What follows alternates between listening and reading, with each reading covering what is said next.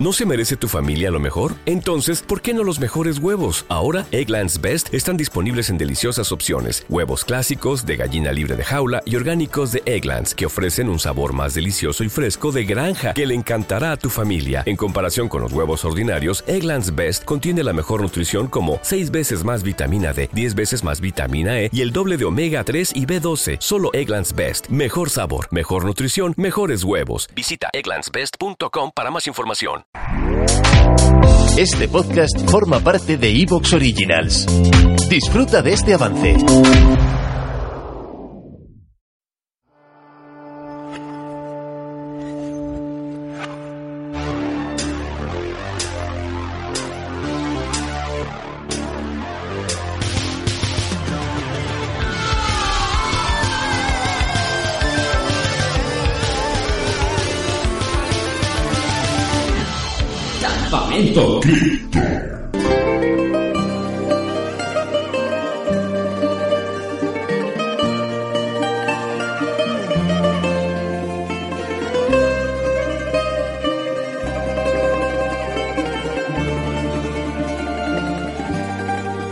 Queridos campistas, termina la Semana Santa, nosotros nos hemos ido, bueno, hacer un, un retiro espiritual, porque hay que poner las cosas en perspectiva, y nos hemos venido a Grecia, crisol de culturas, ¿no? Eh, Una de la civilización. Claro, la antigüedad, todo, todo lo, todo lo bueno. Y entonces en este momento de introspección, hemos empezado a ver todos esos lugares comunes que a lo largo de no sé cuántos programas llevamos ya, hemos ido tanteando y que eh, lugares en los que realmente disfrutamos. En este programa vamos a hablaros de especialistas, os vamos a hablar de helicópteros, os vamos a hablar de cine de acción, os vamos a hablar de tíos mm, machotes, os vamos a hablar de señoras muy guapas, os vamos a hablar de todo lo que nos gusta que está reflejado y mm, refundido en la figura del director George Pancos Matos.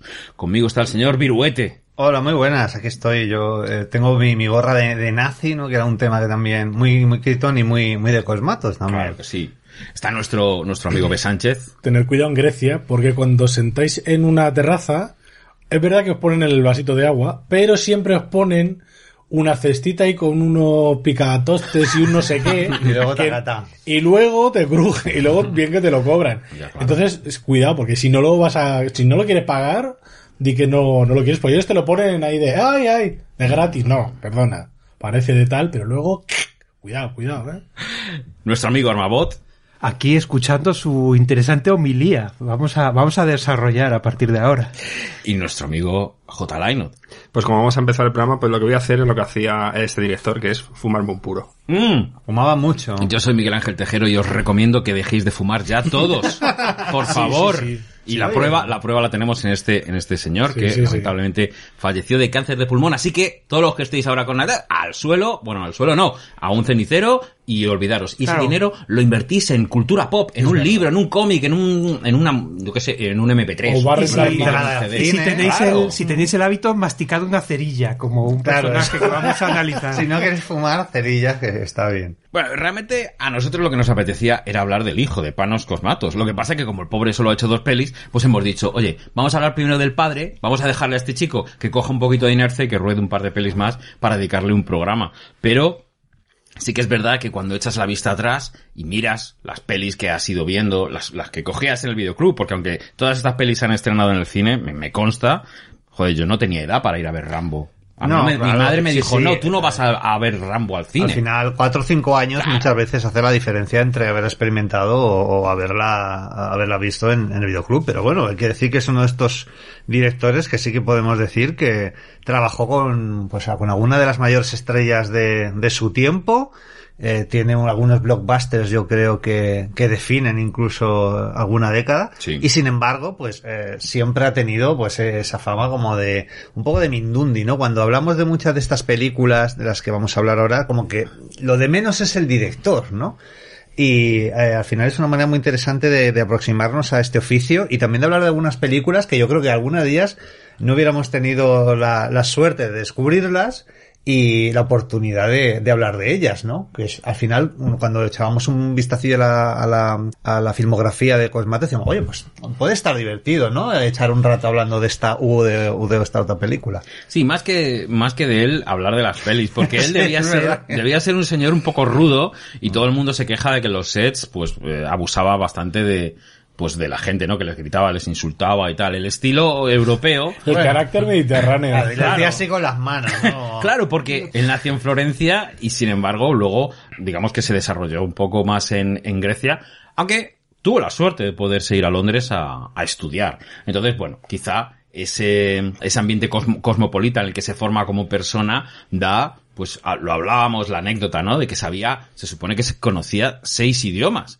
que no sabemos si esto era verdad o era algo... Hombre, como Hombre, poco suponemos- italiano, griego, inglés hablaba. Claro. Eso mínimo, que ya está bastante bien. Es que además él, eh, su, juven- su primera juventud la pasó entre Egipto y Chipre, porque claro, él venía de una familia, por un lado su padre era un, un comerciante, ¿no? De ascendencia cefalonia y la madre era hija de diplomático, Mm. eh, que era originaria de Casos, en Grecia. Esta infancia de vivir en un sitio también como Egipto, ¿no? Que también es como cruce de todo tipo de Mm, gente sí, que va y sí. viene, eh, luego le llevan a, bueno, él estudia en la, eh, en la University College de, de Londres, o sea que claro, A ver, familia de posibles, como, Sí. como en general Había- la gente que claro, se había tiene. Y eso, claro, te facilita. Y también podría haber, podría haberse llevado bien con nosotros porque era coleccionista de, de cosas, eh, cosas raras antiguas, libros de los siglos XIX Formato tal. físico, nada de NFTs. Nada de Él, iba a las bibliotecas ahí, de estas que había microfilms, y decía, esto es una mierda, no sé papel y cintas, ¿no? Tenía como miles de cintas beta, ¿no? Que era cu- cuando vivía en USA lo decía el hijo, dice, cuando vivíamos en Estados Unidos de los canales por cable, él grababa mogollón de, de películas y en casa había cintas. Y luego era de los que tubo. le ponía bueno. cuando empezaba en, en el este, en el rol del vídeo como 0174. Sí, claro. No es más de una película por cinta. porque Claro, sobre todo si grabas en Love LP. Story, no Eh, pe- pero a mí lo que me flipa es cómo, cómo entra en el mundo del cine.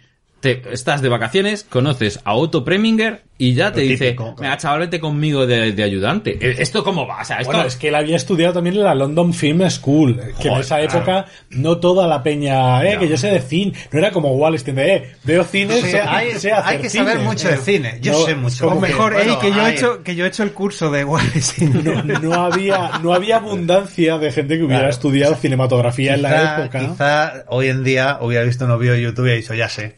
Claro. ya sé, ya, me, Ya sé me, me abro un canal, ya para qué. Y claro, Preminger le, le ficha como, como ayudante de dirección en la película esta de Exodus, Mm. que cuenta como la historia de, bueno, el nacimiento de Israel, Claro, un poco un tostonazo de los años 60. Sí, pero que tiene mucho que ver con ese primer cine que hace, que hace él de uh, eh, casting, ¿no? De, mucho reparto. Claro, reparto coral, Gente que aventura, viene, desierto, Es producción verdad, a sí, tope. sí. Muchos acentos, mucha gente hablando idiomas diferentes. Torre de Babel, crisol de culturas. Entonces, eh, es, es realmente donde yo creo que él se hace fuerte cuando tiene que trabajar con un reparto variado, quizá que no hay un protagonista definido, y, y bueno, pues de- además, dicen, bueno, tú chaval, que, que has vivido en, en Grecia, vente a, a rodar Zorbal griego, también de ayudante.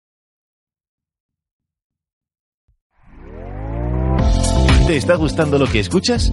Este podcast forma parte de Evox Originals y puedes escucharlo completo y gratis desde la aplicación de Evox.